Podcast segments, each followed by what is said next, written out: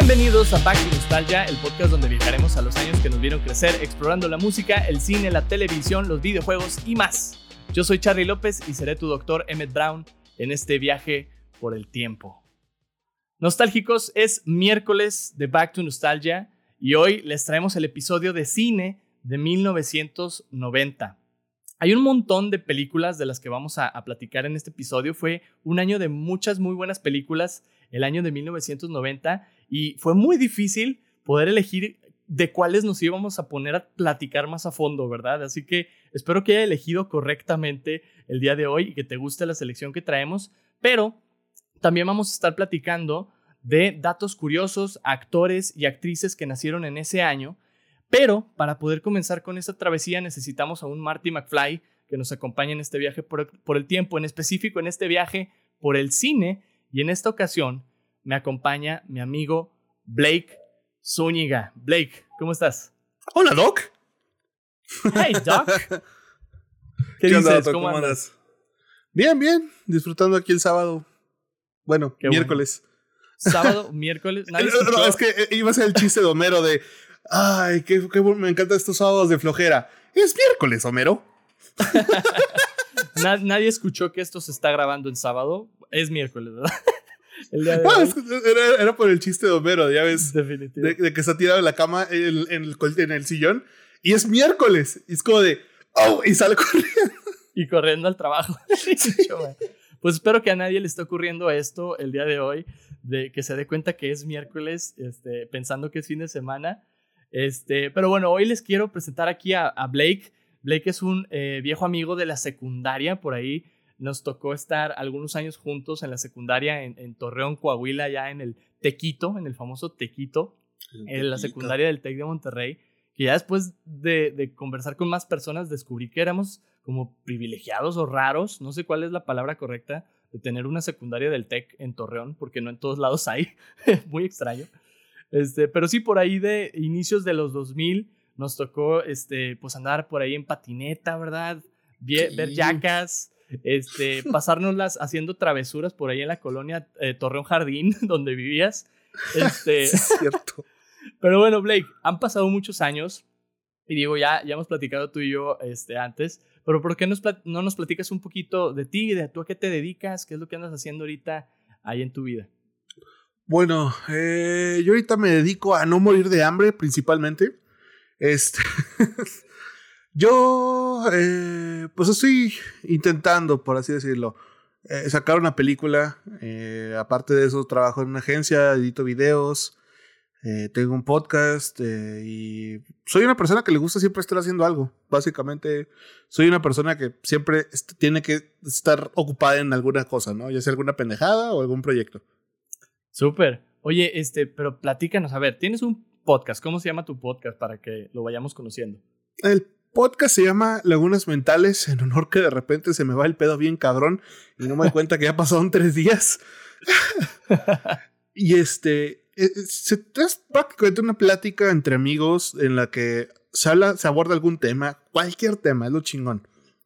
Y pues lo vamos desarrollando, ¿no? Preguntando, pero no como en forma de entrevista, sino más como una plática. Porque todos tenemos algo interesante que contar. Y pues ya ves, este, la semana pasada te tocó a ti ser el entrevistado. Y la verdad, este, fue una plática bastante interesante, no te voy a decir que no. Eh, ahí para que lo chequen en Spotify, en YouTube, creo que voy a subirlo la próxima semana. Y en todas las, todas las plataformas, ahí está. Súper, sí, para que vayan a escuchar ahí Lagunas Mentales, que digo, yo que he escuchado tu podcast varias veces, sí ha sido de, o sea, como que mucha coincidencia, no solo lo, de la idea de la cabeza, de que se te va el pedo, sino también lagunas, laguneros, torreón. Qué chido. Laguna, laguneros, lagunebrios, sí. y, lo más cagado es que yo antes tenía, mi productora se llamaba Letras Mudas, LM. Letras mudas, lagunas mentales, lagunas, o sea, muchas cosas se coincidieron y fue lo que dije, ¡Oh! a huevo, este nombre es el perfecto.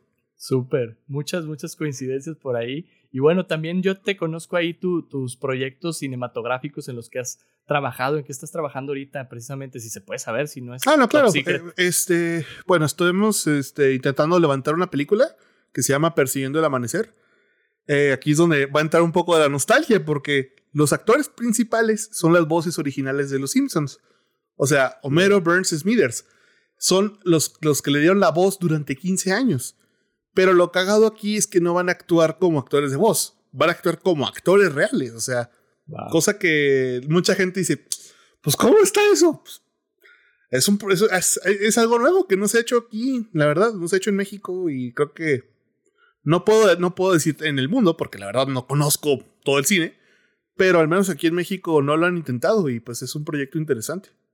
Qué chido, oye, pues yo tengo muchas ganas de ver ese, ese producto ya terminado porque he seguido un poco ahí el, proceso que estás teniendo de, de, todo el trabajo detrás y, ah, pues mucho éxito, mucho éxito con eso y, pues espérenlo pronto, ¿verdad? Todos los que nos están escuchando, ahí sigan a, Blake en sus redes sociales, ahorita nos lo va a compartir y pues sigan Lagunas Mentales también. Oye Blake, ¿tú en qué año naciste? ¿Perdón? ¿En qué año naciste? Soy del 89, justo como tú. Igualitos, ¿verdad? Siempre pregunto esto porque me, resulta interesante saber de qué año son las personas con las que viajamos en el tiempo, porque como que de alguna forma todos hemos, aunque no hayamos nacido en cierto año, algo de esos años nos han impactado, ¿verdad? O sea, ha, formado parte de nuestra vida. Por ejemplo, precisamente en, el, en la temporada pasada, uno de los temas que abordamos en el episodio de televisión fue que en el 89 se estrenaron Los Simpsons este, en Estados Unidos. Y dices, wow, o sea, yo veía eso de chiquito pero me remonta hasta el año 89 que se estrenó y aunque todavía no se doblaba para el español, dices, el 89 tiene algo de mí, ¿verdad? O sea, algo de mí está representado ahí en, en Los Simpsons. ¿Hay algún dato que, que, a ti te interese del año en que tú naciste, que tú conozcas, que tú te hayas enterado que ocurrió? Fue la caída del muro de Berlín, ¿no? Sí. Fue la caída del muro de Berlín. Este, pues se puede decir que fue el último año de una generación bastante importante para el mundo que fueron los del 89, que fue la generación X. Y, entramos los millennials, obviamente. Pero, este, yo, aquí hay algo muy curioso, güey. Todos mis amigos que son del 89, con ellos me llevo de huevos. O sea, e, e, eso es algo cagadísimo, ¿no? De que todos los, los que nacimos en el 89 somos personas súper alivianadas, que siempre estamos como de que ayudando a los demás, haciendo cosas, ¿no? Y en cambio los, de, los del 88 y los del 90 son más mamones. no sé si puedo decirlo serías, así que disculpa, pero ahí lo borras. O sea, Dita, me, ha tocado eso. Me toca ver mucho ese tipo de personas que dices, ¿de qué año eres? No, pues del 88. Ah. ¿De qué? Del 90. Ah. Y de que, o sea, te digo, pasa, eso, pasa muy común. Qué chistoso. No, no, me, no me ha pasado por la mente la idea. Ahora voy a poner más atención a eso. Chécalo, es, gracioso. Voy, a, ver qué, a ver qué pasa. No, pero yo creo que todos los años hay de todo, ¿verdad? Definitivamente, pero, pero qué curiosa forma de ponerlo. Voy a, voy a ponerme más concentradamente, este, así sigilosamente, de qué año será este. ah, ya, es del 90. quizá, eso me ayude. Súper, pues sí, el muro de Berlín yo creo que nos marcó a toda esa generación. Y, y, y no sé, yo siento muy padre decir que a mis 31 años de edad, ya me tocó vivir en cuatro de, no, en cinco décadas diferentes, 80, 90, 2000, 2010, 2020. O sea, claro, una babita del, de la última década, de los 80, ¿no? Pero algo, algo te tocó por ahí. Ah, sí, es cierto, no lo había pensado así. Sí, ¿no? Es muy curioso decirlo. wow, sí, es cierto. Sí. Pero bueno, este, Blake, te pregunto, ¿estás listo para este viaje por el tiempo? Sí, Doc. Eso, eso es todo, Marty. Debería ser la voz de Doc, ¿verdad? Oye, bueno, no me voy a adelantar, pero. Oh, claro, Marty! me encanta, me encanta. Doblaje de esa película me encanta. Yo no lo sé, Doc. ahí, sí lo hace como medio, medio, medio, acá a veces. Sí, medio galloso. Medio gallosón, sí. Excelente. Pues Abróchate el cinturón, Blake, porque vamos a fijar nuestro tiempo de destino a marzo de 1990. Nos vamos a brincar enero y febrero para llegar hasta marzo, que es donde encontré un dato como muy, muy relevante para mí en lo particular. Casi todos los datos que, que, platicamos aquí son datos que conectan mucho conmigo y espero que también conecten contigo el día de hoy. Y comenzamos el año con un dato muy renacentista, ya que en marzo de 1990 los artistas Miguel Ángel, Leonardo, Rafael y Donatello serían los protagonistas de una de las películas más taquilleras del año. Pero, en lugar de pintar, esculpir y crear inventos, estos artistas de las artes marciales disfrutaban de andar en patineta, como nosotros de chavitos, este, poner, comer, perdón, este, pizza y tomar refresco con popote, aunque eso puede ser perjudicial para su propia especie. Estoy hablando de las tortugas ninja. ¿Te acuerdas de esa movie, Blake? ¿Te acuerdas de esa, de esa película? Me acuerdo más, más de la serie, porque yo era más como fan de la serie, porque la película sí estaba medio creepy, güey. Sí. Hablando de eso, no sé si viste que hace poco estaban vendiendo, este, ¿cómo se llama? Estaban vendiendo props originales de la película. Neta. Sí, güey. O sea, si ahorita buscas en eBay, no sé si todavía esté, pero decían de que se vende traje original de la película. Obviamente ya está todo feo, todo, todo, o sea, sí, no, o sea, cosa de terror, ¿no? Pero todavía existe. O sea, dices, no puedo creer que, eh, que, que, que, alguien lo tenga todavía. O sea, eso ya se supone, debería estar en un almacén ahí olvidado. Pero sí, vato. Qué loco. Oye, así de trascendental fue, ¿no? Al grado que todavía permanecen esos props ahí eh, eh, en existencia, ¿no? Luego se pierden, se destruyen o los tiran o lo que sea. Pero qué chido, oye. Oye, ¿qué, qué tortuga ninja eras tú? No sé si te acuerdas de, de quién era cuál. Ay, güey. Yo siempre fui este. Ay, cabrón, olvidé su pinche nombre, güey. El de la patineta, este. Este Rafael. Rafael. Sí. A mí siempre me gustó Rafael porque era así como de que. El cool, ¿no? Y sí. yo quiero ser ese vato, acá ando en patineta y es cool y la chica. Y no sé, siempre quise ser él, ¿no? es como de que, que quería ser el Power Ranger azul. Yo quería ser ese vato. Qué chido. Fíjate, yo digo de lo que me acuerdo, porque también creo que fuimos una generación que le tocó cuando las tortugas ya estaban también medio de salida, ¿no? O sea, tuvieron su auge fuerte eh, a principios de los 90, pero pues su fuerte, fuerte fueron los 80, ¿no? Con los cómics y todo eso. Yo, para, a mi gusto de lo que me acuerdo, yo era Leonardo, el, el que tenía la bandana azul con la katana. No sé, como que me identificaba mucho con su carácter, así como, como muy pacífico. Leonardo era listo, ¿no? Sí, exacto. O sea, sí, era como porque tú sí te digo, tú, o sea, sí, yo me acuerdo cuando en la secundaria tú eras como la, el, listo del grupo, güey. Ay, no. ¿En serio? sí, güey, tú eras el aplicado, porque todos de que, no mames, güey, saqué siete, saqué seis, porque seis todavía era probatorio. Y tú de que, ah, saqué 9.5. Y llorando. sí, güey. Así que, ¿qué pedo, no mames, cabrón? Eras de los listos. Fíjate, ay, gracias por, por recordarlo y, y por tenerme en esa perspectiva. Se, se, siente chido. Este, que luego uno piensa que le está regando en la vida, pero dice, ay, bueno, al menos estaba haciendo algo bien por ahí, ¿no? De repente. No mames, yo, siempre fui de los que reprobaban todas, güey. Ay, no, qué bárbaro, qué bárbaro, Ley. Oye, pues te platico más de la película, fíjate. Esta película está basada en la serie de cómics y de televisión del mismo nombre y en esta aventura cinematográfica, los cuatro amigos conocen a Abril, una reportera que descubre a una banda de maleantes liderados por el villano Shredder, que, si no me equivoco en español era el destructor, ¿no? Este, ahí le hacían de repente la traducción. Dice, este, este brother era, eh, tenían eh, eh, preso a, a, su maestro, a Splinter este, lo, lo, secuestraron por ahí este, a Splinter y pues era la misión de rescatarlo, ¿no? Y en el proceso las tortugas pues aprenden el valor de la amistad, del trabajo en equipo, que son como enseñanzas básicas del ninjutsu, arte marcial que ellos practicaban en, en, la serie, en los cómics. ¿Alguna vez tú has practicado algún arte marcial, Blake? ¿Te has dedicado a algún deporte por ahí de ese tipo? Pues estuve en Ay, güey, no me acuerdo cómo se llamaba, pero era uno que, que se usaban muchas armas, también, o sea, espadas y todo eso. Me acuerdo que iban las clases ahí en la, en la calle 22, 23, esquina con Morelos, ahí en Torreón. Llegué a ir ahí porque mi papá entrenaba box en ese mismo gimnasio y al fondo había clases de, de, de es que no me acuerdo si era ninjutsu. No me acuerdo qué, qué era, la neta. Lo, lo, que sí me acuerdo muy bien es de que usábamos mucho armas, ¿no? O sea, como para aprender a defendernos.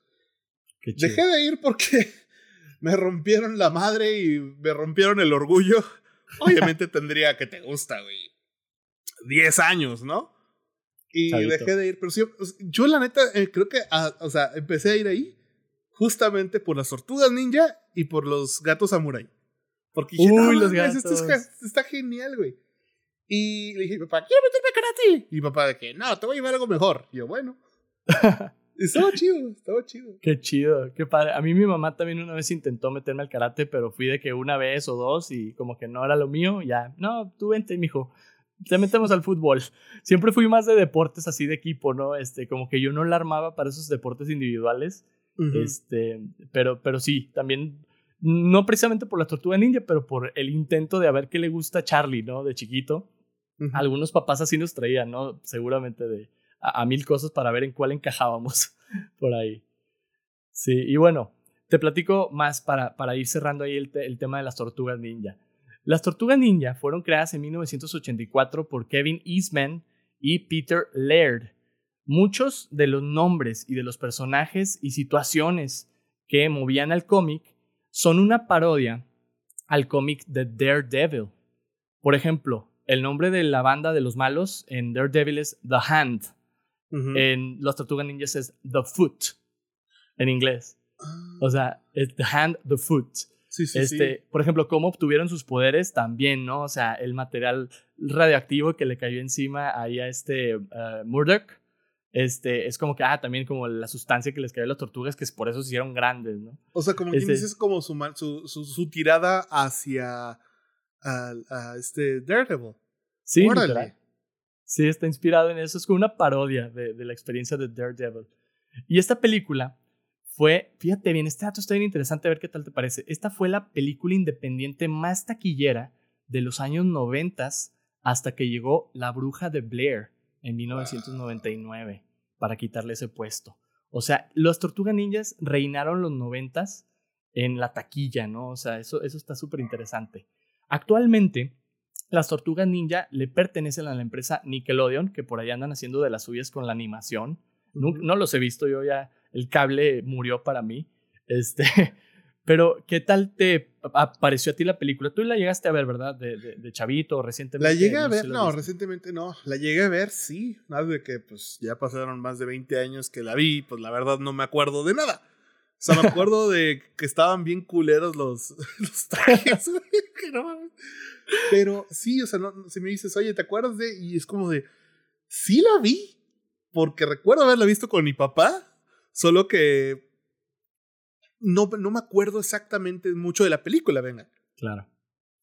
Sí, fíjate, yo me acuerdo mucho que Canal 5 llegó a poner así las tres. Ya es que eran tres películas y la última era de que viajaban a Japón, creo, este, o a China, no me acuerdo y hasta se vestían de samuráis y no sé qué pedo. estaba bien loca y, y, sí estaba muy creepy, o sea, para, para el entonces, pero era entretenido, o sea, era una película muy, muy entretenida. Pero no sé si a, ti te tocó tener los cómics o algún juguete. Yo llegué a tener juguetes. No sé si te acuerdas de los juguetes que le ponías como una cinta, le tirabas y se movían. Órale, no, no me acuerdo, pero sí me los imagino. no sé cómo llegué a tener ese juguete estoy casi seguro que todavía debe estar en casa de mis papás. Digo, pues en alguna caja escondida en algún lugar del rincón. O la vendieron, no sé. Pero si llegué a tener algún juguete, no sé por qué lo llegué a tener, la verdad. No es como que dije, yo quiero, no te creas. Sí, llegué a decir, yo quiero una tortuga ninja y mi mamá pues era de que si se encontraba algo en Soriana o algo lo compraba, ¿no? Digo, que estuviera dentro de su, de su precio, de, de su alcance, pues. Porque me acuerdo que estaba bien fea la, la, la, tortuga, o sea, estaba toda mal pintada, o sea, era de esos este, bootlegs que vendían, ¿no? Pero estaba bien chido porque tenía ese mecanismo de que le, le pones una cinta, lo tirabas y se movía, o sea, tenía como ese mecanismo. Y me acuerdo que se sonaba el. Ya ves que los, los, los, robotitos esos de cuerda que le das, ¿cómo suena? Así sonaba igual. Ándale, exacto. Así sonaba. Y dije, ah, esto está bien genial. Me acuerdo muy bien de eso porque justamente con una tortuga ninja, un Goku y un este un monito de Hércules, no era Hércules, era el otro, el que era el chaparrito, el, de patas de cabra. Sí. Phil. Phil. Sí. Con se empecé a hacer animaciones yo. Neta, wow. Qué chido. En 97. Wow, órale. qué, qué locos recuerdos ahí que, que con las tortugas ninja los fuiste conectando. Qué fregón, eh. qué chido. Pues fíjate, a mí no me tocaron juguetes, pero me acuerdo de amigos que los tenían. Me iba a la primaria con, con unos vecinos y yo llegaba a su casa y tenían así que toda la casa tirada de juguetes, entre ellos Tortugas Ninja. ¿No? Y de repente pues ahí me ponía a jugar en lo que era la hora de irnos. Pero yo que recuerde, no puedo haber tenido nunca un juguete de las tortugas ninja, ¿no? Fue más como dicen las series o la película Creepy, este, pero, pero qué chido, ¿no? Que, que en ese año se estrenaron. O sea, prácticamente tiene nuestra edad esa película. Sí. sí. Yo sí era más fan de las series, la verdad. Sí, Ahí sí, sí, sí, sí, era súper fan. Verlas en Fox Kids, me encantaba. Fox Kids, no manches, qué loco. ya, ya, ya nos fuimos bien atrás, ¿verdad? Han de estar, los que son más, más chiquitos, este, que escuchan el podcast, han de estar de que, están hablando estos personas. Esos chavorrucos. Chavorrucotes, oye. Y bueno, pues le decimos Kawabonga a estos datos de las tortugas ninjas para pasarnos al siguiente, ¿sale? El 26 de marzo se llevó a cabo la sexagésima segunda entrega de los premios Oscar en donde la película Driving Miss Daisy sería la ganadora a mejor película. Fíjate, Blake, me hice el compromiso de ver cada película ganadora del Oscar año por año conforme voy haciendo mi podcast. Cada temporada un año diferente, pues cada temporada veo una película ganadora de Oscar diferente. Y esta ocasión me tocó ver Driving Miss Daisy. Y déjame te platico de qué trata la película para quienes no la conozcan también. La película está ambientada en los años 60 y trata acerca de una señora que por su edad avanzada ya no puede seguir manejando y le contratan un chofer para moverla. Este chofer es Morgan Freeman. Traté de hacer la voz de Morgan Freeman, pero no sí, es, imposible. Es imposible, pero esa bonita, sí. Sí, pero date cuenta cuando lees algo de Morgan Freeman lo lees en su voz. No sé si te ha tocado. sí, literal. Pero bueno, protagonizada por Morgan Freeman, Jessica Tandy y Dan Aykroyd, la película aborda temas sociales, raciales y religiosos, así como el valor de la amistad. Cuando vi el tráiler se me hizo eh, súper, súper parecida a la de Green Book. No sé si viste Green Book, la que ganó mm. recientemente el Oscar. No la he este visto, pero sí sé cuál es, justamente, en la que un blanco maneja a un negro. el negro, pues aquí era al revés. Sí, justamente porque, digo, en ese entonces, imagínate, es una película así, no, hombre. Y de Disney, uy, sí, ¿eh? Simón. Ya sé. Sí, o sea, como que, o sea, me, causó mucha curiosidad que una película de los 90 se pareciera tanto a una película de, ¿qué fue? 2017, 2018, cuando ganó la de Green Book. Este, me, me causó tanta curiosidad ver que eran temas muy similares y hasta el setting muy similar, ¿no? O sea, un blanco y una persona afroamericana en un automóvil, como tratando de encontrar sus diferencias y similitudes y tratando de salir adelante en esa relación. Pero como que tenemos que seguir retomando en e, este tema en el cine, ¿no? O sea, como que no, no acaba de caernos el 20 de, del tema de Black Lives Matter, ¿no? O sea, que fue todo un movimiento ahora este año. ¿Tú qué opinas, Blake? ¿Tendremos que seguir haciendo películas que aborden estos temas para que al fin nos caiga, caiga el 20 o habrá que hacer algo más? Mm, mira, yo siento que ahorita ya todo esto, por ejemplo, el problema racial ya está más este, reducido a un segmento en Estados Unidos, venga, vamos, o sea, ya no hay tanto racismo en Europa, si te fijas, o sea, eh, bueno, yo lo veo de esta manera, ¿no? En Estados Unidos todavía, ¿por qué? Porque tenemos a los white, a los white nationalists, casi, casi, que, que sí son, ¿sabes? O sea, que, que son personas que... Como, es que, es que, ¿cómo decirlo sin sonar clase, sin que la gente lo malinterprete, ¿sabes? Mira, sí se tienen que seguir haciendo películas para crear conciencia, pero te puedo decir que ya se está, como quien dice, eh, estabilizando este pedo. O sea, ahorita ya es más común. Por ejemplo, la de Green Book, por eso ganó, güey. Sí. O sea, si te puedes saberlo de esta manera, y el problema es, todavía hay mucho racismo en Estados Unidos, pero ya es más reducido, o sea, ya es más fácil de segmentar dónde está tal este racismo, ¿sabes? Sí, sí te eh, entiendo. Y pues en México, hasta aquí tenemos nuestros queridísimos white Mexicans. Yes. White en realidad, es que no es que sean racistas, es que son pendejos. Ok. Oh, no, no, y lo digo bien, lo digo bien, porque, o sea, eh, el otro día una morra me dijo, este, ay, a mí no me gustan los negros porque huelen feo. O sea. Y, yo así de, ¿qué? A ver, a ver, a ver, a ver, a ver, a ver, a ver. ¿Qué acabas de decir? no, lo, bueno es, lo bueno es de que no era amiga, no era nadie, o sea, no era de mi círculo de amigos simplemente fue como que dije, wow, no puedo creer que, exista racismo en México. Le dije, sí sabes que eres mexicana, ¿verdad? No manches, ya a estas alturas del siglo XXI, imagínate. es, que es, algo cabroncísimo. Eh, mira, te, lo voy a poner así. No voy a decir nombres porque luego me meto en problemas. Pero un amigo mío, este, moreno. No, no, no moreno acá que digas, este güey está de sol a sol pero pues es morenito. Y el vato estaba haciendo un negocio con un señor más blanco que la chingada, pero este güey era homofóbico, clasista, racista, o sea, todo, ¿no? Y yo así de, a ver, vamos a analizar por qué está trabajando contigo. Uno, por dinero. Va, lo creo. Dos, y ahí fue donde entendí todo.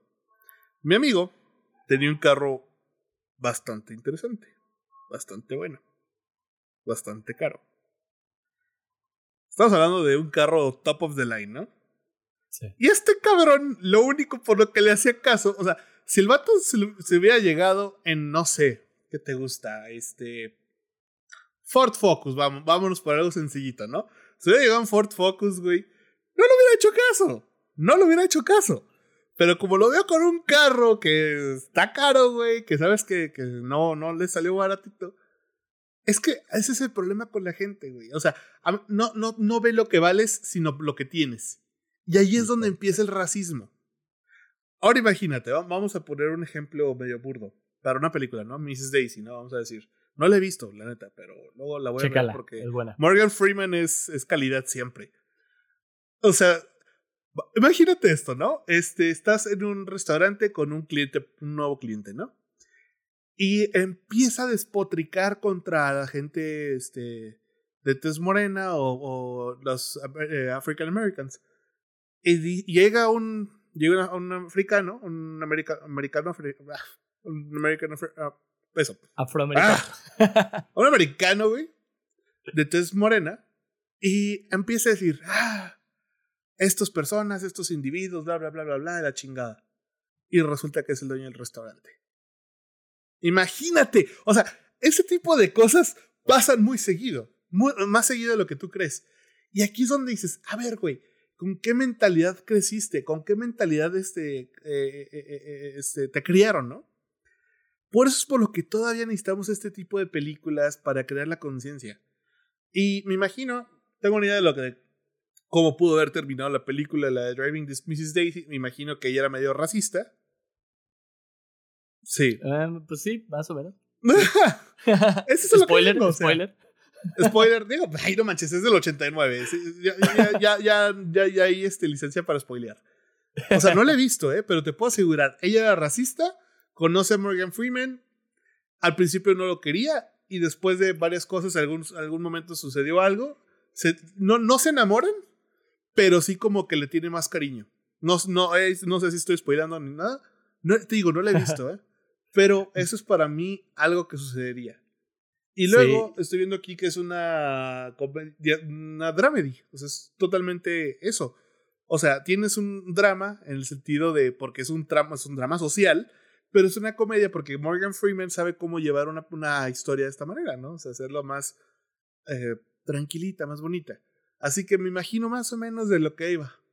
Para resolver tu duda y ya no están acá. Sí, güey, sí, creo que necesitamos más de este tipo de películas, pero ya no tan fuertes, ya no tan contundentes, sino simplemente para darle como una cachetada a la gente y decirle, ya no seas pendejo, güey, ya deja el racismo. qué, qué, padre forma de, de, resumirlo ahí en eso, ¿verdad? Definitivo, o sea, eh, necesitamos seguirnos recordando, ¿verdad? Porque quizá ya se ha permeado eh, la idea, pero necesitamos otra vez, oye, que no se te olvide, por favor, ¿no? Como cuando nos ponemos nosotros mismos recordatorios de cosas, deberíamos de recordarnos esto seguido y qué más padre manera de hacerlo que a través del arte, ¿no? Y del cine. Es una, es una forma muy enriquecedora también de mandar el mensaje. Y sí, pues prácticamente le andas atinando ahí a la premisa, a la situación de, la, de la, película, que, que, te la recomiendo mucho y a todos los que nos escuchan. Es súper divertida, la neta está, está muy divertida, te la pasas bien viéndola.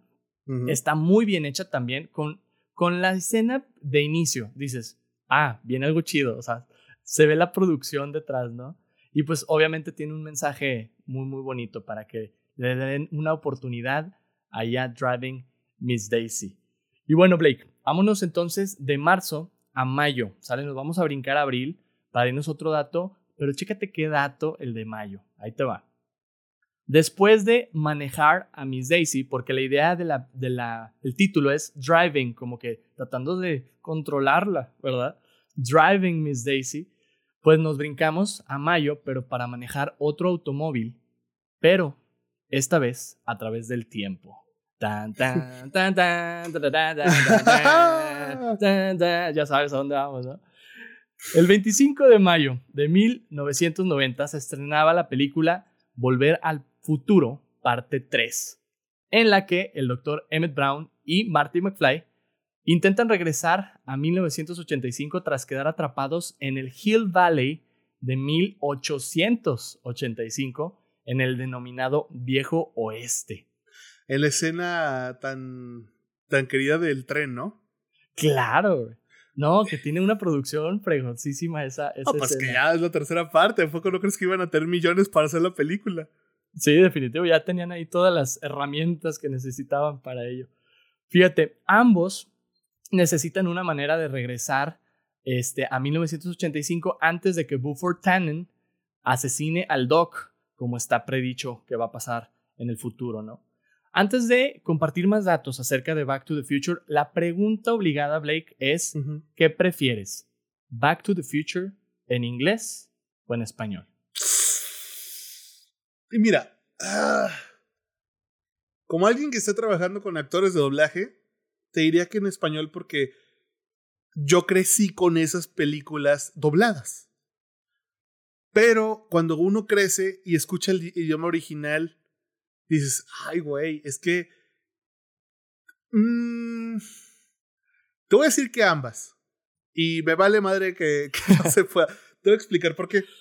A ver. Eran tan buenos los doblajes antes que te daban el mismo sentimiento del actor. O sea, estaban logrando transmitir cómo el actor hablaba. Al grado que tú decías, ah, pues están hablando español, güey, a huevo. No mames, qué chingón. Son, son, son, son, español.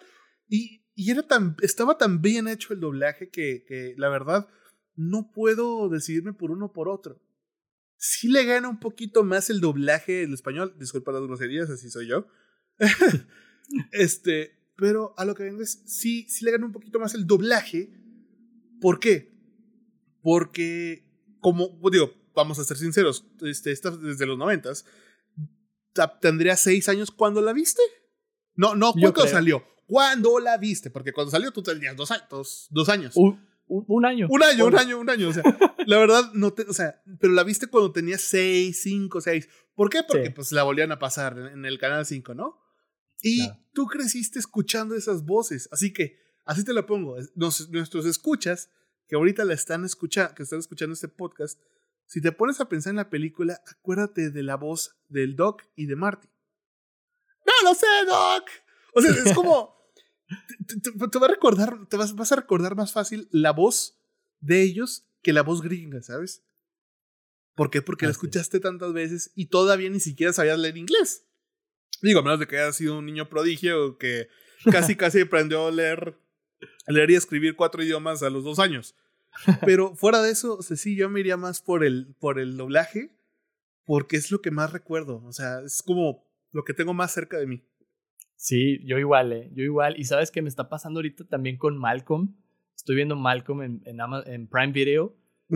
Y de repente que veo películas, le cambio el idioma para verlas en inglés y se me olvida cambiarlo cuando voy a ver Malcolm y empiezan en, en, inglés el episodio y digo, ay, ¿quiénes son ellos? O sea, como que sí se siente extraño, porque yo, por ejemplo, también con Malcolm crecí viéndola en el doblaje, ¿no?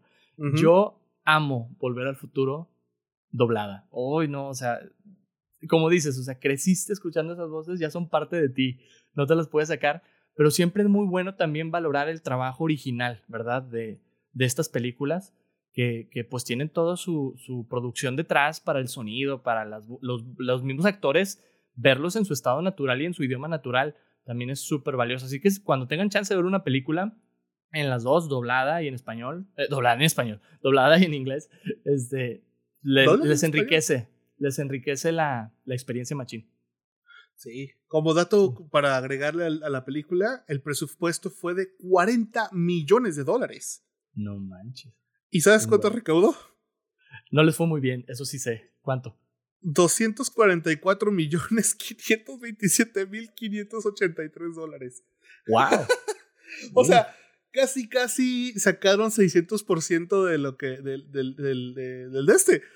Creo que se les fue un poquito bien, ¿eh? eso te puedo sí. decir. Fíjate, dije, no les fue tan bien, pero ¿sabes por qué? Comparado con las otras. Ese es un dato bien interesante, que esta sí fue la, la menos taquillera de las tres de la saga. Y de ese año tampoco fue de las más taquilleras. De hecho, les, le ganó las Tortugas Ninja, fíjate. ¿Neta? bueno, pues sí. Sí. A ver, vamos a ver cuánto, no, más así como dato curioso, vamos a ver cuánto hizo la 2. Dale, dale. No, bueno, casi la 2 ganó más. La 2 también tuvo un presupuesto de 40 millones y, y, aquí ganaron 331 mil millones de dólares. No manches. O sea, sí, sí, sí, sí, sí, le sacaron este el 700, no, no, no, 800% más. Wow. Qué loco. Pues mira, precisamente que estás hablando de la 2, déjame te cuento. Volver al futuro parte 2 y parte 3 se filmaron seguiditas. Solo se tomaron un pequeño break de unos, unas tres semanas entre una y la otra. Y es por oh. eso que al final de la 2 podemos ver luego, luego un trailer de la 3. No sé si te acuerdas que eso pasaba. Se acababa la 2 y luego, luego, ah, caray, la 3 ya va a venir la 3. Me imagino que para los que la vieron en cine en el año que salió este, la 2, que fue en el 89, fue un año antes, ha de haber sido de que, o sea, literal ahorita ya me van a poner la 3. Hubiera estado fregoncísimo, ¿no? Esa experiencia muy rara, pero este, muchos quizás se ilusionaron, ¿no? Y precisamente lo que te decía, Blake, de las tres partes, esta no fue la más taquillera, pero logró meterse entre las 10 películas más taquilleras de ese año. En primer lugar, si no me equivoco, Está Ghost, ahorita vamos a hablar de ella, ya lo adelanté, qué burro. Ghost. no hay problema. Eh, Pretty Woman, Pretty Woman. Otra que ahorita ya no, mejor ya no digo, mejor ya no digo porque me, voy a, me voy a adelantar para, las películas. Mejor para seguir con lo de Volver al Futuro, estoy viendo aquí que la 1 fue la más taquillera porque fue la que menos tuvo presupuesto. Mira. Tuvo 19 millones de presupuesto y tuvo una recaudación de 381 mil millones. O sea, estamos hablando de. Ay, güey, soy muy malo con matemáticas. Bueno, mucho dinero. mucho, mucho varo. Como, como, un 800% más o menos. Ay, me van a matar. Me van a matar con los números. Bueno, no, no hay pedo. El caso es de que, sí, o sea, mucha lana, mucha, mucha lana. Y todo fue porque la gente, o sea, cuando le apuestan las productoras a este tipo de películas es por lo que terminan ganando mucha lana. Y aparte supieron cómo llevar, o sea, cómo desarrollar la historia. Esa es una de las cosas que me gustó. Cuando yo vi la 3, yo estaba de que, ¡Oh, ¡El tren! ¡No! ¡Oh! Sí. Güey, estoy. No, no, me encanta. Me encantan esas películas. Tengo un amigo que tiene. No, te, lo tengo que presentar, ese vato. Justo hice un podcast con él sobre coleccionismo geek. Y ese vato tiene este, el DeLorean. O sea, lo tiene en miniatura, tiene a los Ghostbusters, tiene todo. Él es súper fan de, de Volver al Futuro al grado que tiene una, este, un póster de Emmett Brown firmado por el Doc.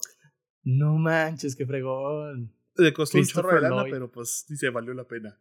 Ay, sí lo vi, sí vi que compartiste una foto de él en tu, en tu, ¿cómo se llama? En, Instagram. Instagram. Sí, qué chido. Qué fregón. Oye, sí, preséntamelo para platicar con él.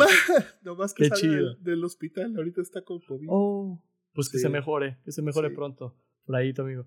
Oye, precisamente te quería preguntar, ¿cuál de las tres películas de la saga es tu favorita? Eso no se pregunta. Eso, eso esa es la respuesta que todo el mundo sabe. es la 2, obviamente. Es la 2. ¿Por qué? ¿Por qué la 2 en particular? A ver, platícanos. Mira, a mí la 2 mm, fue de las películas que cuando la vi me marcó tanto que es, que esto está increíble. O sea, para empezar, estamos hablando de un futuro. O sea, estamos hablando de. Sí, sí, sí, sí, es la del futuro, ¿verdad? No estoy confundiéndome. Sí. No, e, es la del futuro, exacto. Cuando vi la escena del tiburón, yo me quedé. ¡Oh! ¿Cómo hicieron eso? La patineta, vato. La patineta es genial, es increíble. Aparte, como aprendieron muchas cosas de la 1, ahí crearon su universo del viaje en el tiempo y todo esto y bla, bla, bla. Y luego tenemos, o sea, no, es que la verdad, esa película es así como que dices, la puedo ver una y otra vez sin cansarme, ¿sabes? Me encanta, eh, se me hace una película muy inteligente, sobre todo porque estaban pensando en un futuro del 2000, no recuerdo, ¿no? 2015. 2015. Estaban, estaban, estaban hablando de un futuro que, que, acabamos de pasar justamente hace cinco años. Y todo el mundo se imagina, no, que van a andar con este tipo de chalecos, que patinetas voladoras. O sea, todo ese tipo de cosas. Es que, ¿por qué me gusta tanto? Porque es imaginarte algo que en un futuro va a llegar, o sea, no muy lejano. Por eso cuando la gente habla sobre futuros distópicos y todo esto, me interesa muchísimo el tema. La cosa es cómo, cómo tú como escritor te imaginas lo que va a ver en un futuro, ¿sabes? Y aparte, no sé, la película es, genial, o sea, me, me, encanta, me encanta, o sea, me encanta esa película. Sí, tiene muy buen ritmo y ese final está increíble. O sea, oh, cuando ya, digo, spoiler, ya tampoco es spoiler, como decías ahorita, oye, ya tiene más de 30 años, va, 30 años literal, va a cumplir próximamente. Este, y que, bueno, ya tú sabes, el Doc viaja al pasado, ahí por un rayo que le cae, y de repente que llega este brother a entregarle la carta a Marty, que llega de la nada, tú no sabes ni quién es ese personaje y parece que le va a sacar una pistola y de repente, esta es una carta de usted, tiene 100 años en el correo. no manches, o sea, qué manera de acabar la, la película y dejarte, ¿qué? O sea, y luego todavía y luego todavía ponerte el trailer de la 3 y dices, no mames, o sea, ya quiero que sea el próximo año, o sea, eso no lo he experimentado en el cine recientemente. O sea, de decir, no, que ya se acabó, no. ¿A poco me tengo que esperar otro año para ver qué? O sea, eso ya no se siente tanto, fíjate. eso, eso sucede más con el anime. Yo sé que va a sonar muy otaku, pero la verdad es que me gusta ver muchas.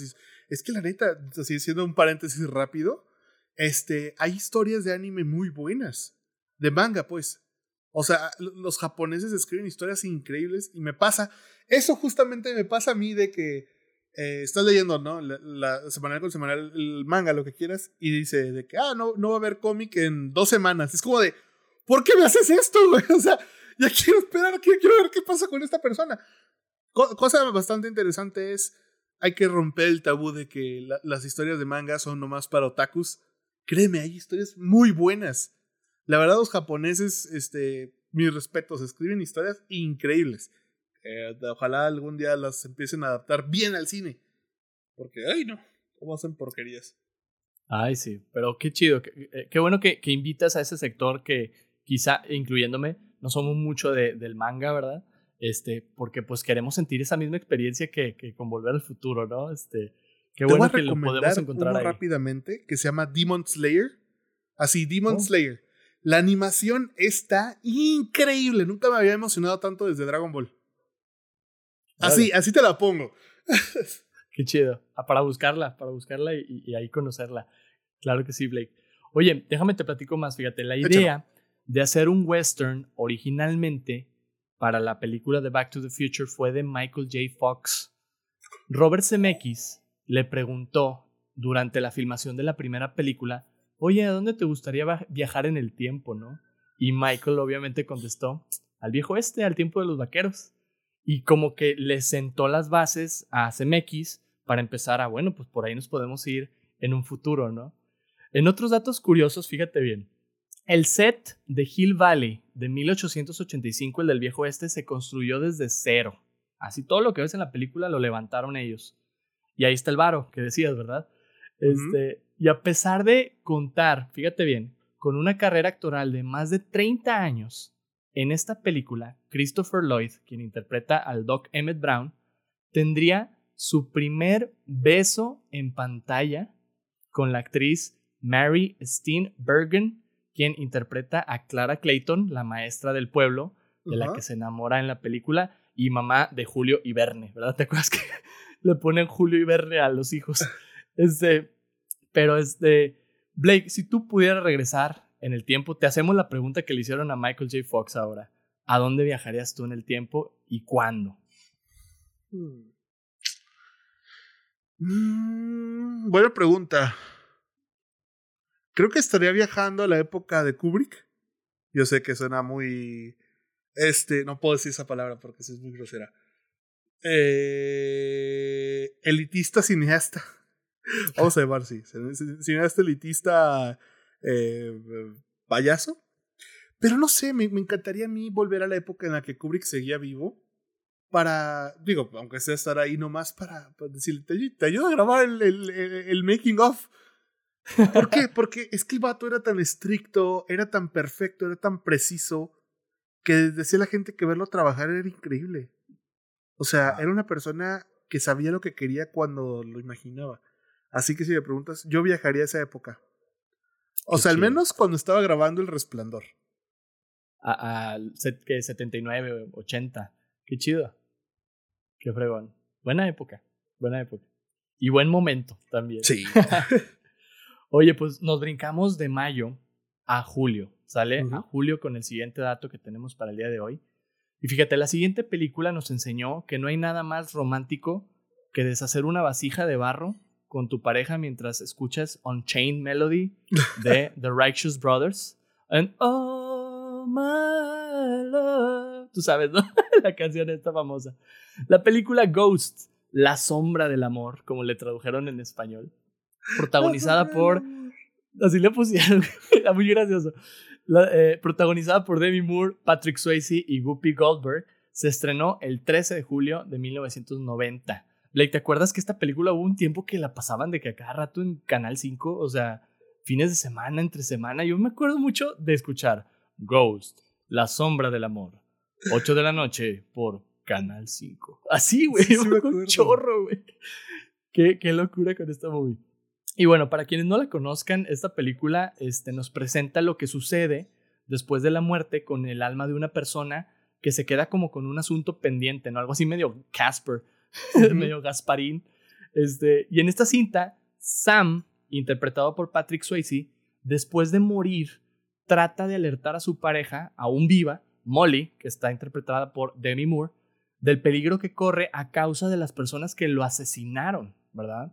en su momento en, la película piensan de que fue un maleante que pues se quiso ahí como tratar de robar y les disparó, pero pues al parecer fue un asesinato. No es spoiler, ¿eh? También 30 años de esta película. Ya, ya, y lo, dicen luego, luego. spoilers. Sí, no, lo, lo dicen al principio de la película, casi, casi, ¿no? Este, y bueno, una amiga mía me decía, a mí me dan más miedo los vivos que los muertos, así me decía. Y yo estoy completamente de acuerdo con ella en ese sentido. Pero no puedo pasar el dato sin preguntarte, Blake, ¿alguna vez has tenido tú una experiencia paranormal? ¿Has visto un fantasma? ¿Te ha tocado algo así espeluznante? Mm, varias veces. A ver, cuenta. Pero una de las más cercanas es que yo estaba en casa de mis papás. No sé si te acuerdas que la sala este, daba directo al cuarto de mis papás. Sí. Bueno, eh, está bien curioso. Esa es una arquitectura que jamás entendí. El caso es de que el baño también daba directo. Y antes mi papá tenía un sillón bastante cómodo para ver la tele, pero si volteabas a tu izquierda podías ver el baño. Pues bueno, yo estaba solo, eh, no sé por qué fregados estaba solo en ese entonces, mis papás se la pasaban siempre fuera. Y este, yo estaba viendo la tele y de repente escuché un ruido en el cuarto de mis papás. Y dije, pues algo pasó, ¿no? Y en eso volteo para allá, por inercia, y se prende la luz del baño. Y yo, ay, güey. Y en eso se cierra la puerta. Y yo, este, voy a quedarme aquí hasta que lleguen mis papás. En ese entonces mi hermana creo que estaba en tutorías, no me acuerdo en qué. Pero no, no, esas, esas han sido una de las cuantas experiencias ahí en casa de mis papás. Ya no pasa nada, es lo bueno, pero antes sí, sí era, se escuchaban pasos y cosas así, ¿no? Híjole, qué miedo, güey. sí. Qué miedo. Oye, me imagino que el mismo miedo de haber tenido el personaje de Demi Moore, ¿no? En la película, o sea, que de repente llegue una mona que te diga, es que el fantasma de tu esposo muerto me está diciendo que te diga esto, es de que, güey, qué pedo. qué miedo. Pero fíjense, quienes nos escuchan, este, eh, la película, más allá de ser escalofriante, o sea, la verdad es muy, muy conmovedora, o sea, tiene un mensaje muy, muy bonito de, de lo que es el amor y, y, el vivir en pareja y, y, el amor a pesar de la muerte, ¿no? Y te hace pensar un chorro en, en tus seres queridos que, que han partido y el cariño que te tenían o que tú les tenías, la memoria de ellos. Y Blake, yo, yo he escuchado y leído que, que varios de tus cortometrajes y proyectos eh, tú has imprimido mucho de ese, ese cariño, ese afecto que tienes para algunos seres queridos tuyos que han partido, ¿verdad? Este, ¿por qué no nos platicas un poquito de, esos proyectos? ¿Cómo transmites tú es, eso que tú sientes a, lo que escribes, a tu dirección, a tu trabajo? Mira, yo siempre he pensado que la mejor manera de, ¿cómo se puede decir? Dejar ir a alguien, de Mm, honrar su memoria, esa es la palabra, honrar su memoria, es a través de algo que quede plasmado en la vida, ya sea una historia, porque el momento en que escribes algo ya es creado. O sea, ya lo dejaste, aunque lo, aunque lo leas tú, lo lea quien sea, ya está, ya existe.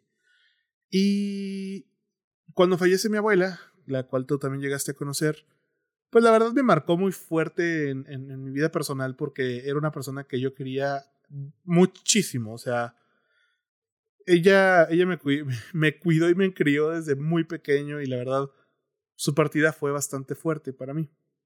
Hice un cortometraje, el cual, pues, gracias a ese corto, digamos que estoy haciendo todo lo que estoy haciendo hoy en día. O sea, fue el, lo que, el impulso que me dijo, ¿sabes qué? Si vas bien, sigue haciendo esto, ¿no? Esto, es, esto es para ti.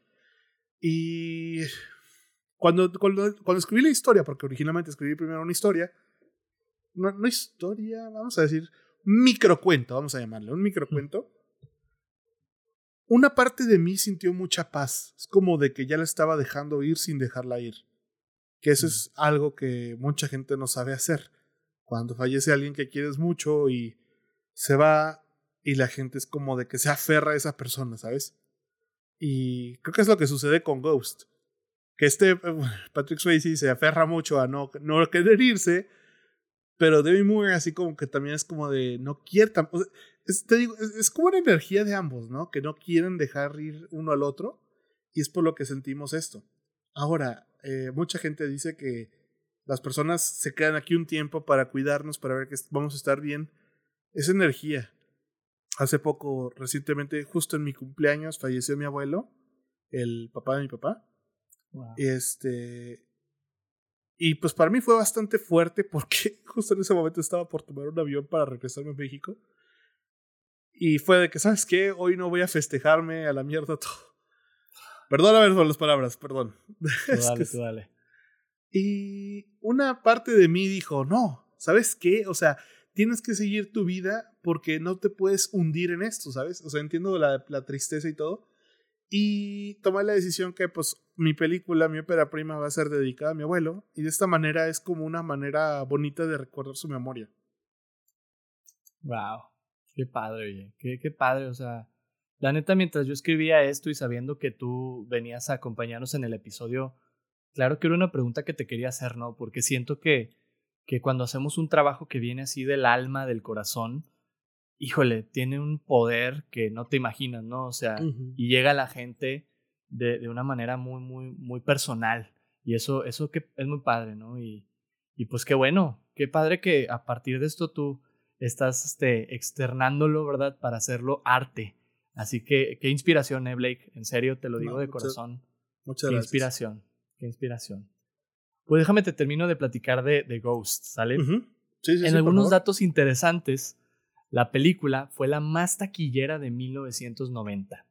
Ganó el Oscar a Mejor Guión Original y Guppy Goldberg se llevó el Oscar a, Mejor Actriz de Reparto por su papel de Odamae Brown. La, la medium, ¿no? La, la uh -huh. mujer esta que Patrick Swayze, el fantasma, contacta pues para salvar a, a, su amada, ¿no? De los que le están queriendo hacer daño. El papel no se lo iban a dar a ella originalmente, ¿eh? ¿A Guppy o a Demi? A Guppy, a Guppy. ¿A quién se lo iban a dar? Eh, o sea, no, no, la querían a ella, estaban buscando todavía haciendo el casting. Ok. O sea, ella audicionó y como que, eh, como que no, ¿verdad? Pero fíjate, este dato me interesó un chorro. Patrick Swayze luchó porque le dieran a ella el papel. O sea, fue de que, es que se lo tienen que dar a ella o si no, yo no actúo. Güey, y no manches, o sea, literalmente ese Oscar de Guppy es gracias a, a Patrick, ¿no? Y obviamente el trabajazo que se avienta a ella, porque imagínate, o sea, tiene que interpretar a Patrick y tiene que interpretarse a ella y dices, güey, qué buena actriz, ¿no? O sea, qué talentazo para, para e, esa película. Es que, bueno, sí, sí, Goldberg es muy buena actriz. El problema es de que estuvo encasillada diciendo que era comedia y la chingada. O sea, que, ese es el problema con muchos actores. Por ejemplo, Jim Carrey. Sí, como siempre fue gracioso, cuando lo pones en un papel serio, es como de que, no, pues este rato no, no, no, no va a dar el ancho. Y cuando, por ejemplo, pues, esto sucede con esta Guppy Goldberg, ¿no? Todo el mundo dice, no, pues es la graciosa. Y de repente la pones en un papel ya un poquito más serio, ¿no? O sea, digo, yo sé, ella no puede ser seria porque es muy graciosa. pero venga, o sea, le, le ganó un Oscar, todo Aquí es cuando el director de casting, porque no el director, el director de casting no vio más allá. Y en cambio Patrick Swayze dijo, no, ella la quiero a ella. Sí, exactamente. Y wow, le, le, le dio el Oscar. Es muy buena, es muy buena en esa película. La neta, véanla y pónganle mucha atención a todas las partes de ella y dices, sí, sí se lo merecía. sí, se lo merece. Sí, pues sí. Literal. Sí. Y bueno, la, la, película, este, para su época, tiene algunos efectos visuales por ahí interesantes, pero algunos efectos prácticos no muy buenos, la verdad. O sea, sí se vea el, el los noventas presentes ahí, ¿verdad? E, en ese sentido. Pero fuera de eso, o sea, siento que es una película muy, muy buena en, en el mensaje que tiene, el ritmo que tiene, que te lleva del drama, la comedia. Y, y, no, o sea, es, es un paquete completo esta movie. ¿Qué, calificación le pondrías tú, digo? Porque fue la más taquillera y le fue bien en los Oscars. Del 1 al 10, ¿qué, qué le pondrías tú, Blake, a Ghost, la sombra del amor? Mira, pues es una película que marcó una generación. Porque realmente, o sea, esa escena clásica del barro, no hay persona que no recuerde y se ponga a escuchar la música en su cabeza. Mm, yo sí la haré un 8.5. Porque es buena, no es excelente, es buena.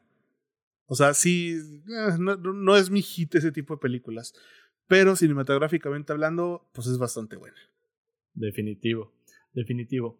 Y mira, ya casi nos vamos al último dato, pero este dato me era muy importante mencionarlo antes porque me va a servir para la película que sigue que voy a comentar. Fíjate bien, nomás lo agregué porque, pues, porque yo quería, ¿verdad? vamos a agregarlo. Es muy cortito.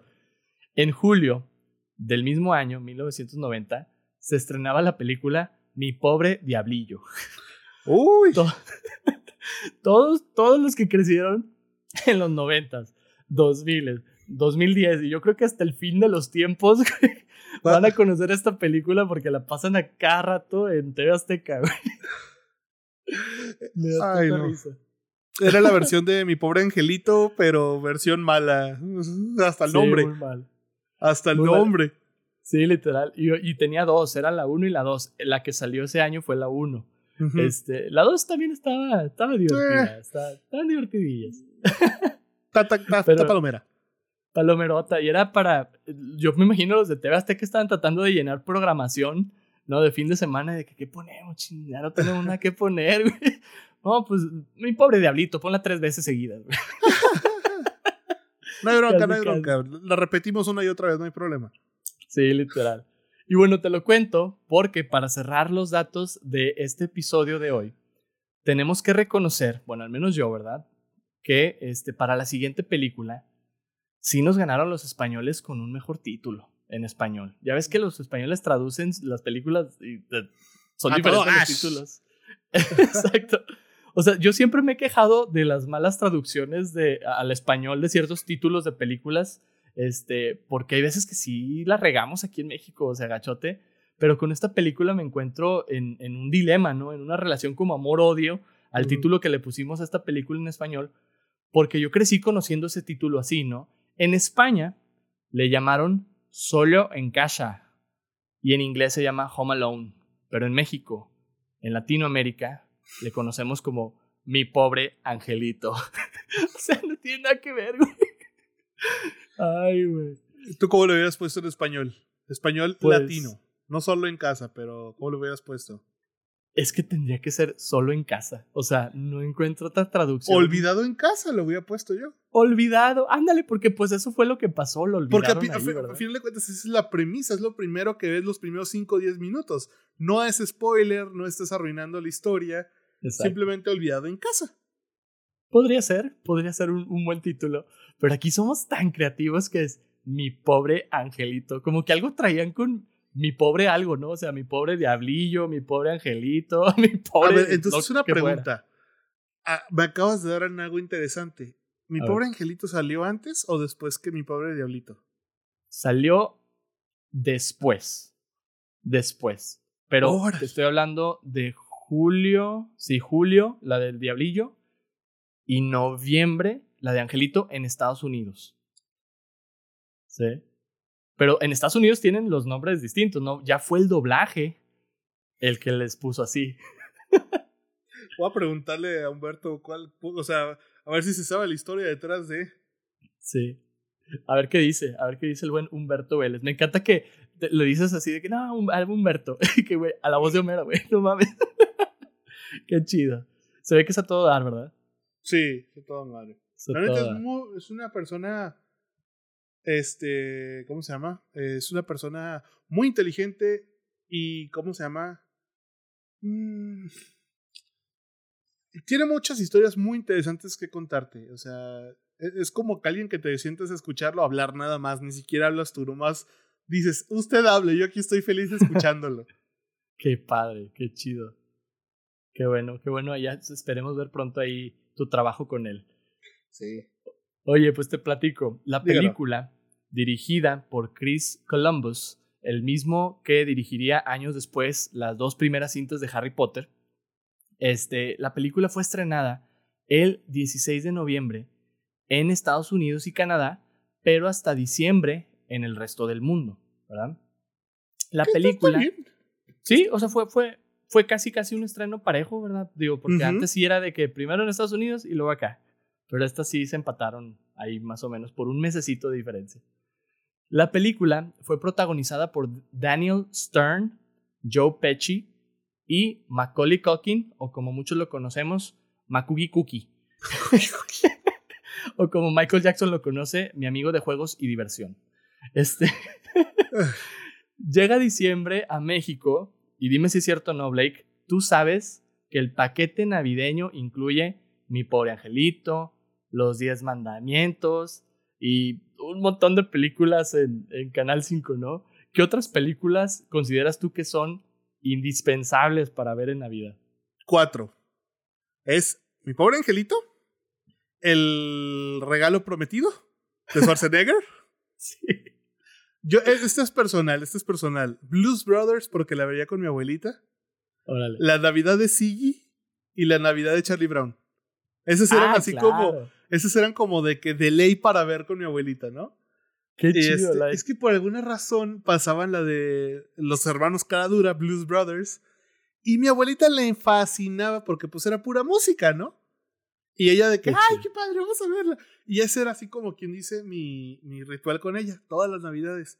Ya cuando se fue, pues ya dejé de hacerlo porque en honor así como de que para preservar ese momento bonito con ella, lo dejé de hacer. Pero, este, sí, esas eran mis películas favoritas. O sea, yo las veía así que de ley, ¿no? Canal 5, si ya tenía este regalo prometido, ya, ya estamos cerca de Navidad. Definitivo, ¿no? Si ya veías a Arnold Schwarzenegger corriendo por un Corre. juguete, ya dices, ya, ya, está, ya es víspera. O sea, ya es 24. casi, casi. Oye, ¿qué es lo que más te gusta a ti de, de Mi Pobre Angelito? Digo, crecimos con esta película, Blake, literalmente. Somos casi de la edad de esta película. Este, ¿Qué es lo que más te gusta de, de la movie? Mm, creo que la creatividad de que. Es que aquí algo que me gustaba mucho, que hasta yo me emocionaba cuando lo veía, era de que como un niño podía contra dos ladrones. o sea, eh, obviamente en la vida real of, nunca va a suceder eso, pero que este chavito podía, este, que todo lo con lo que tenía en su casa podía combatirlos. Y no sé si te acuerdas que tenía la grabadora de voz. Ah, claro. Todo, ¿quién no quiso esa grabadora de voz? Venga. Yo, obviamente esa Navidad dije, yo quiero la grabadora. Pero digo, hoy, hoy en día que ya soy adulto, me doy cuenta que eso era posicionamiento de marca nada más. o sea, para que la gente quisiera comprar ese juguete, porque esa Navidad, ponte a pensar cuántos juguetes no se vendieron en ese año. De, de ese, de esa grabadora. Por eso fue por que la estrenaron en noviembre en Estados Unidos. Porque como Estados Unidos es más consumista y es más fácil que el papá vaya a Walmart a comprarlo, que aquí en México, porque aquí en México en ese entonces era imposible conseguir ese tipo de juguetes. Digo, hoy en día ya nomás te metes a Amazon y te llega el día siguiente. Pero en ese entonces era imposible. Y por alguna razón, como era una, una película navideña, terminó volviéndose la película navideña de los hogares mexicanos. Sí. Y muchos latinoamericanos, venga. Así que lo que a mí me gustaba de esa película era, como te digo, cómo un niño podía contra dos, este, dos villanos. Él solito. Él solito. Qué risa, oye. Oye, pero sí, definitivamente yo creo que fue un boom para también este, los, el mercado como del juguete, ¿verdad? O, o, de las ventas navideñas. Esa película, porque tú pones un juguete en la película que todos están viendo y todos lo van a querer, ¿verdad? Todos, todos lo van a querer comprar, sea lo que sea. O sea, a mí, ¿cuántas veces he querido comprar mi pizza con queso? ¿verdad? O sea, porque lo dice, ¿no? De que una pizza de queso solo para mí en el doblaje, ¿no? Y se te antoja cañón, güey. O sea, también sale, por ejemplo, lo de, la coca, ¿no? El, un primito que toma puro refresco, ¿no? ¿Me acuerdo? Y, y, también se te antoja así friesota de lata, ¿no? claro que pega, pega eso. y eso me antojó una pizza, gracias. Oh, diablos, perdón. Perdón a todos los que también se les está antojando por lo que estamos diciendo. Nada, mentira, estaba pensando comprar la hoy una. Ah, eso es todo. eso es todo. Oye, en algunos datos curiosos, eh, ahí te va, este está bien interesante.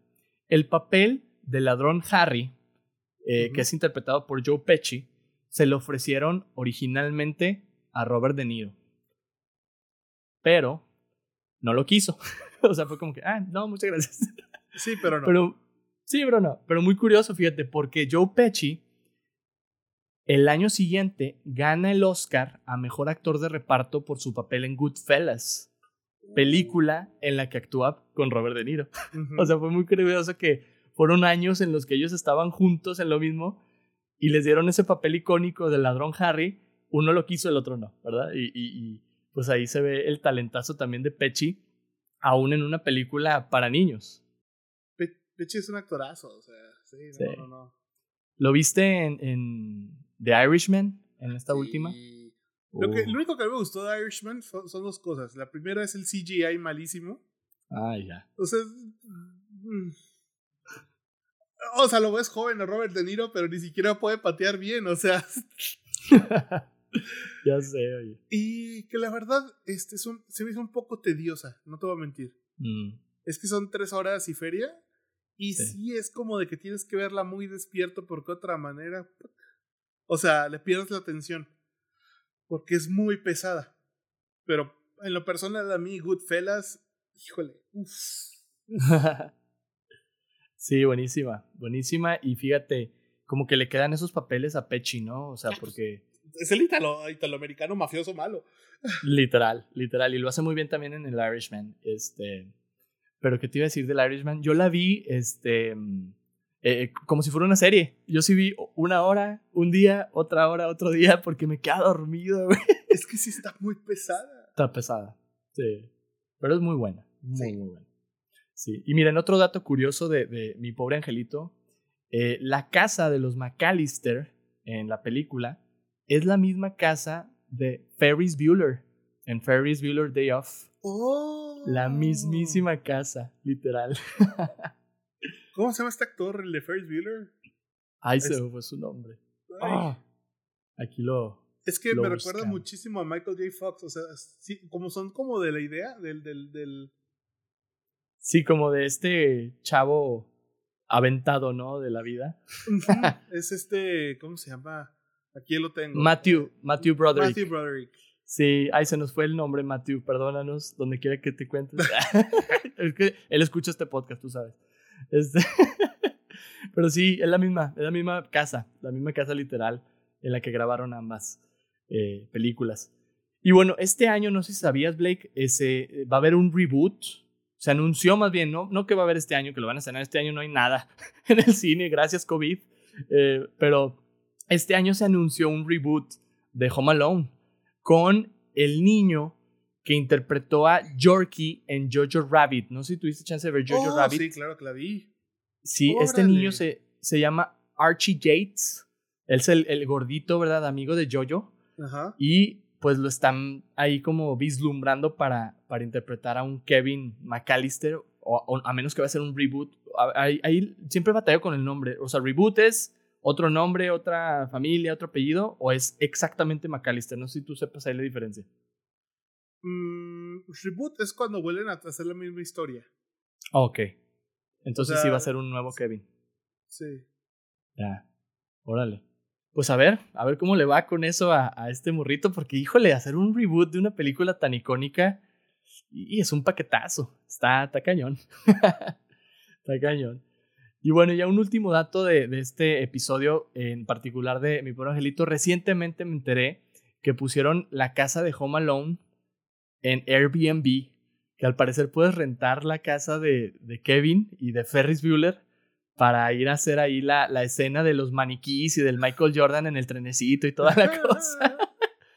Oye, Blake, esto me, me lleva a una pregunta interesante. Si tú pudieras vivir en una casa famosa de cine o de televisión, ¿en cuál vivirías? Hmm. Viviría en la de. ¿Cómo se llama? Ay, güey. Es la del príncipe de Bel Air. Qué chido. Es que la casa está chingona. o sea, está- Está muy estaba chido. enorme. Estaba genial. O sea, y justo hace poco acaban de ponerla en Airbnb. Ah, también. Ujú. Hasta este el Nice. mismo Will Smith va y da vueltas por la casa y dices, no puedo creer que la puedas rentar, qué genial, ¿no? Qué chido. Digo, yo, yo viviría ahí porque, vamos, ¿quién no creció viendo, quién no, quién no creció viviendo a este vato? Pero, digo, eso es de películas. En series, un cuarto que siempre me ha gustado y que siempre he dicho, híjole, me hubiera gustado vivir ahí. El de Hey Arnold. Ah, sí, oye. El cuarto La de vista al Arnold era el, cielo. el que uno decía, híjole, me gustaría. Qué chido, qué chido. Oye, sí, está, estaba muy cool ese, ese espacio, ¿no? Como abierto al cielo, la luna, la veías, no volteas para arriba. Qué fregón, ¿eh? Sí. Oye, pues así llegamos al este, cierre del episodio, pero no sin antes compartir datos curiosos, menciones honoríficas y la pregunta de la semana. Ahí vamos para allá, ¿eh? Dice aquí, en datos curiosos, en 1990, la idea de Harry Potter se le ocurrió a J.K. Rowling mientras viajaba en un tren de Manchester a Londres. Y a partir de esta experiencia empezó a escribir Harry Potter y la piedra filosofal, que terminaría de escribirlo hasta 1995. Pero la idea del Harry Potter que conocemos todos empezó por ahí de 1990, fíjate. También en ese año muere el novelista y cuentista británico Roald Dahl, conocido por sus libros como Charlie y la fábrica de chocolate, Matilda, Jim y el durazno gigante y Las brujas, película de las brujas que se estrenaría ese mismo año. No sé si te acuerdas la película esta de, de, Sí, sí, la, sí. de la bruja la viejita. Claro que Andan sí. haciendo una nueva, ¿no? De esta. Eh, pero no, la viejita es la buena, la viejita es la buena, pero fíjate, se andaba estrenando el mismo año que el autor de la historia fallecía. Dato curioso. Ah, Y bueno, otro dato curioso también, este te va a gustar quizá. El mismo año que se estrenaba la miniserie de It, el payaso, basada en el libro de Stephen King, nacía el actor Bill Skarsgård, que vendría a interpretar al payaso It años después en la adaptación cinematográfica. Fíjate, son del mismo año. ¡Wow! Sí, ¡Qué loco! Te digo, son, son coincidencias muy curiosas. súper, súper curiosas. Eh, y pues somos ahí más o menos de la edad, ¿verdad? Del buen Bill Skarsgård también. Y bueno, en menciones honoríficas, cosas que no entraron al episodio, este, pero que vale la pena mencionarlas aquí también. En 1990 se estrenaron películas como Tremors, El Señor de las Moscas, Pretty Woman, El joven manos de tijeras, Un policía en el kinder. La batalla de Freezer contra Goku, el, no, contra el padre de Goku. Bernardo y Bianca en Cangurolandia. Misery, del libro de Stephen King, la película Misery. Gremlins 2. The Hunt for Red October, una película buenísima con Sean Connery. Total Recall con Arnold Schwarzenegger. Eh, Duro de Matar 2. Danza con Lobos. Godfather Part 3 y Goodfellas también. Todas en ese año. Muy buenas películas, ¿eh? Muy buenas películas. Súper buenas. Híjole, o sea, te digo que fue tan difícil para mí elegir de cuáles platicar porque, oh, son demasiadas y si nos agarramos con todas, este episodio dura 10 horas, ¿no? Sí, sí, no, no, yo sé, yo sé, yo sé. Sí. Súper complicado. Y por ejemplo, en ese año también, en 1990, nacieron actores como Margot Robbie, Jennifer Lawrence, la bellísima Emma Watson, eh, Jonathan Lipnick, el niño de Stuart Little, el chavito Stuart Little, este, eh, Liam Hemsworth, Kristen Stewart, Dev Patel, entre otros actores como muy reconocidos ¿no? de, de Hollywood. Wow. Y bueno, pues ¿cómo ves, mi Blake? Ese fue 1990. ¿No? ¡Qué, loco! muy completo. Sí, la verdad creo que fue un buen inicio de década. O sea, para iniciar los noventas, la verdad empezaron con muy buen cine. Sí. Y pues la verdad, creo que nos tocó buen año para nacer, por eso te digo, o sea, el 89 es uno de los mejores años porque ahí es cuando te tocó todo, o sea, te tocó lo mejor de las dos partes. Literal, sí, literal. Y bueno, Blake, llegamos a la pregunta de la semana, pero antes de darte la de esta semana, te quiero compartir de la semana pasada. La semana pasada tuvimos por aquí a mi amiga Vale Salinas y platicamos de la música de 1990 y la pregunta que hicimos fue, ¿a qué concierto histórico te hubiera gustado asistir? Y recibimos varias preguntas, varias preguntas, varios comentarios de diferentes personas. Amigos como Rafa Salazar dice cualquiera de los Beatles, cualquier concierto de los Beatles. Muchas personas dijeron Michael Jackson, entre ellos Michelle Luna, mi amiga, Carlos Hilario, Verena Cabello, Miguel Ceballos, Barbie Ortiz de Argentina, un saludo para Barbie. Este, amigos como Paul, conciertos de ACDC, el de River Plate, ¿verdad?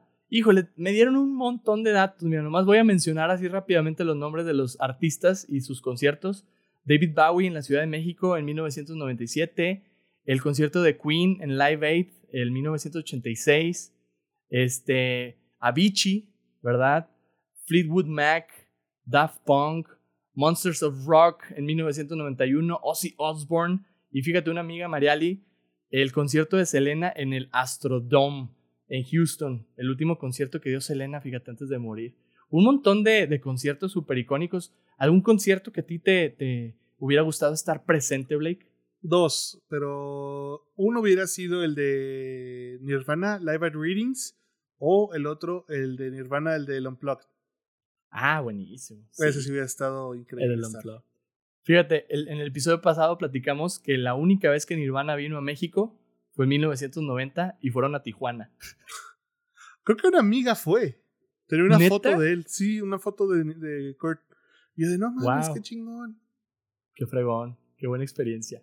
Y bueno, llegamos ahora sí a la pregunta de esta semana. La pregunta de la semana es la siguiente y te la queremos hacer a ti, Blake, para que nos platiques cuál sería tu respuesta. La pregunta de la semana es: ¿Cuál sería tu combo perfecto de películas para un cine permanencia voluntaria de fin de semana. Te queremos dar chance de elegir tres películas que tú digas, híjole, un fin de semana viendo estas seguiditas, yo me quedo pegado a la pantalla. Va. A ver, ¿sería el Club de la Pelea? Eso es obviamente sí. ¿Sería Goodfellas? Porque, venga, o sea, es que ¿quién no quiere estar viendo gangsters golpeándose? y creo que la tercera debería ser este. Híjole, algo más, más livianito, güey. No, tan, no tanto de acá. Blues Brothers. ¿Por qué? Porque tienes músicos icónicos de, de la vida. O sea, desde Ray Charles hasta Rita Franklin. O sea, cantando y dices, no manches. Y ese tipo de película para, como quien dice, como darte ese boost de energía, ¿no? Porque ya venimos de ver puras películas así tranquilas, o sea, golpes y lo que quieras. Pero esto para así como de que, como el, el, postre, el postre después de... ¿Tres películas o cuatro? Tres, tres ¿verdad? Tres. Ahí están las tres. Tres, sí. En ese orden las pondrías. Sí. Sí, sí, sí. Súper. Qué chido, qué fregón. Fíjate, yo estuve piense y piense y es muy difícil. Me imagino que para ti quizá también fue un poquito difícil, como que, ah, ¿cuál es de todas? Eh, pero obviamente a, a, a mí me, me, viene a la cabeza eh, The Shining, ¿verdad? The Shining, yo empezaría con The Shining, así, palomitas, este, hasta de desayuno, ¿no? Para verla en la mañanita, así, y levantarme. Eh, esta va a ser muy curiosa, pero le tengo mucho cariño a esta película, Kung Fu Panda. este, una película Octavio Rojas es el maestro Fu. ¡Ay, mira! Sí, es cierto. ¡Qué chido! Órale, pues te toca trabajar con él ahora. que te dé mucha sabiduría. Este, Kung Fu Panda. Y la tercera, definitivamente sería El Señor de los Anillos, la comunidad del anillo. Yo con esa cerraría. Todas las películas Son juntas. Tres películas. Muy raras o muy distintas entre ellas. ya sé. Pero sí, no, bien, para que también ustedes nos platiquen, este, ¿cuál sería su combo perfecto de películas para un cine permanencia voluntaria de fin de semana? Que se queden viéndolas así seguiditas las tres películas, elijan tres películas y compártanoslas por ahí a través de nuestra cuenta de Instagram, arroba Back to Nostalgia Podcast. Y el próximo episodio por aquí estaremos compartiendo algunas de tus respuestas en el podcast. Blake, ¿disfrutaste de este viaje cinematográfico por el tiempo? Sí, Doc. claro que sí, Doc. Oh, excelente, Marty. Claro que sí. Ay, bien. Estuvo muy bueno, eh. La neta, creo que sí nos, fue, nos fuimos por Memory Lane, ¿no? Así recordando un chorro de cosas sí, la bien verdad. interesantes. Es que, sí, Qué, qué bueno. la verdad sí. Qué bueno. Oye, pues cuéntanos, ¿cómo te podemos encontrar en tus redes sociales? Este, ¿Cómo andas ahí tú? Este, ¿Cómo te llamas para que te busquen? Y platícanos qué, qué proyectos traes, recuérdanos de tu podcast. Bueno, eh, mis redes me pueden encontrar en Facebook como Blake Zúñiga, con Z, digo con ñ, Zúñiga. En Instagram como Blake Zúñiga, porque no me deja poner la ñ. Este, mi podcast se llama Lagunas Mentales, lo pueden buscar ahí en Spotify, ahí para que se, ¿cómo se, llama? se suscriban.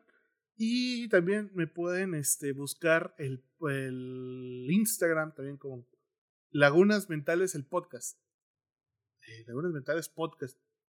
Ah, si lo ponen así va a aparecer. ya. Sí, no, ahí, ahí, te encontramos segurísimo como lagunas, lagunas mentales. Uh -huh. Perfecto. Blake, pues te damos muchísimas, muchísimas gracias por habernos acompañado en este episodio, en serio. No, muchas gracias a ti por invitarme. Sí, es un honor, en serio, oye. Yo luego, luego te decía el otro día, vamos a hablar de cine, eh, Back to Nostalgia, 1990, ¿quién invito? Blake. O sea, no, no, no, no pensé en otra persona. Este, mientras más nos alejábamos de 1989, decía, no, es que tiene que ser ya, o sea, tiene que ser ya Blake, porque, oye, yo invito aquí a, a mis compas que, que, que, aprecio, que quiero mucho, ah, y gracias. que aunque en, en, muchos años no habíamos tenido por ahí el contacto, pues créeme que soy un gran fan, un gran admirador, admirador y seguidor de todo lo que andas haciendo, y mis respetos para ti, hermano. Ah, muchas gracias, Pato. Pues en sabes, serio. Aquí estoy. Cualquier cosa.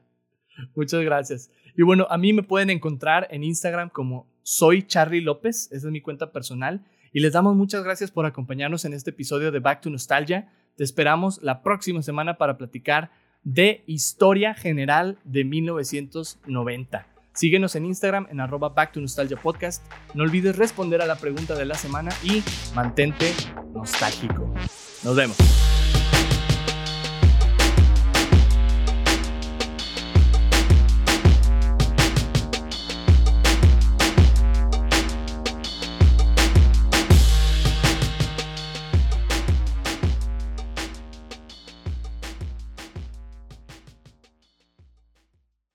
Se compran colchones. Había el camión de la basura. Qué chinga, pinche ruidazo.